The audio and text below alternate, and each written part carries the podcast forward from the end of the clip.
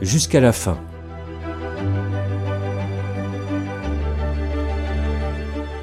Ce podcast est produit par le Centre national Fin de vie, soins palliatifs.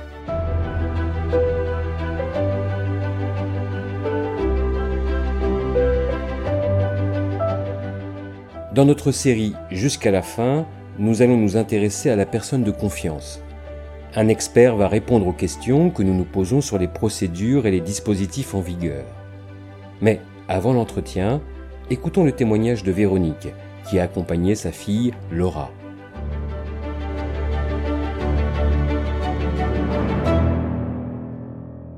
Ma fille Laura est atteinte d'une maladie incurable, progressive, depuis l'âge de 26 ans.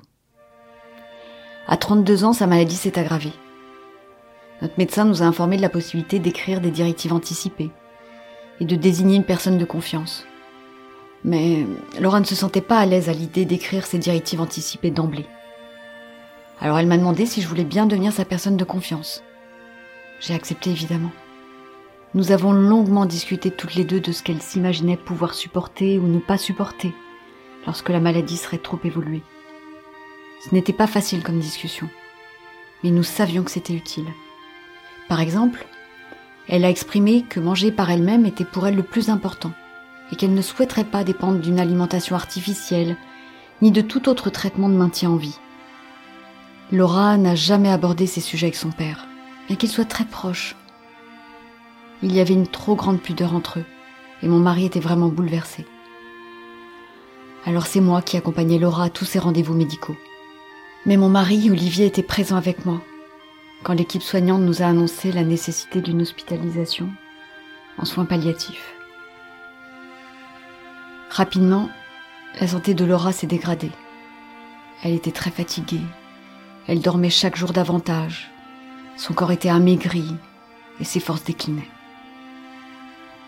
Le contact avec elle devenait de plus en plus difficile.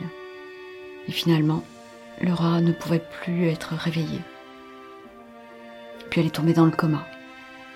C'est à ce moment-là que l'équipe soignante nous a proposé de mettre en place une nutrition et une hydratation artificielle.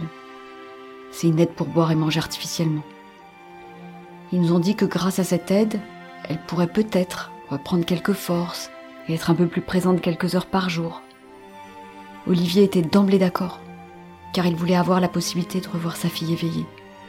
Moi aussi je le voulais, bien sûr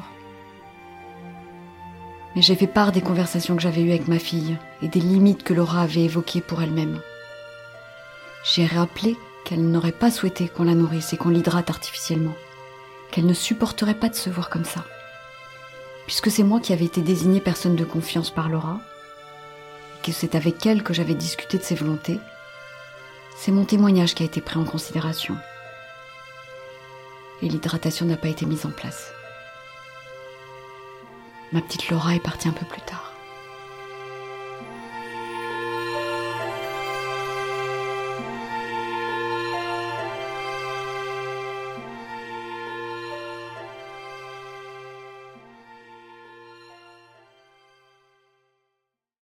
Comme Véronique, vous pouvez devenir une personne de confiance, mais concrètement, quels sont les dispositifs? Notre expert vous répond.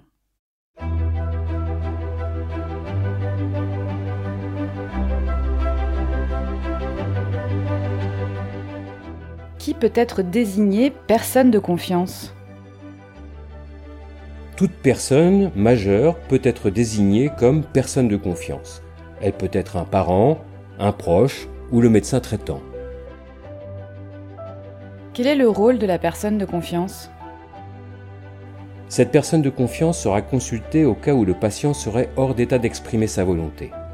C'est une personne qui pourra témoigner de ce que je souhaiterais ou ne souhaiterais pas en termes de traitement ou d'actes médicaux si je n'étais plus en état de m'exprimer. Le témoignage de la personne de confiance prévaut sur tout autre témoignage. Comment désigne-t-on une personne de confiance? Cette désignation doit être faite par écrit et co-signée par la personne désignée. Elle est révisable et révocable à tout moment. Si le patient le souhaite, la personne de confiance l'accompagne dans ses démarches et assiste aux entretiens médicaux afin de l'aider dans ses décisions. Ce podcast vous a été proposé par le Centre national Fin de vie soins palliatifs. Pour tout complément d'information, n'hésitez pas à vous reporter sur notre site parlonsfindevie.fr. Le Centre national Fin de vie soins palliatifs est un organisme public créé en 2016.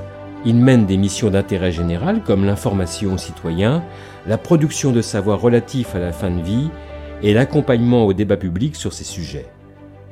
Dans son positionnement non partisan, il est le lieu de rencontre pour toutes les parties prenantes qui interviennent dans ce moment si spécifique qu'est la fin de vie.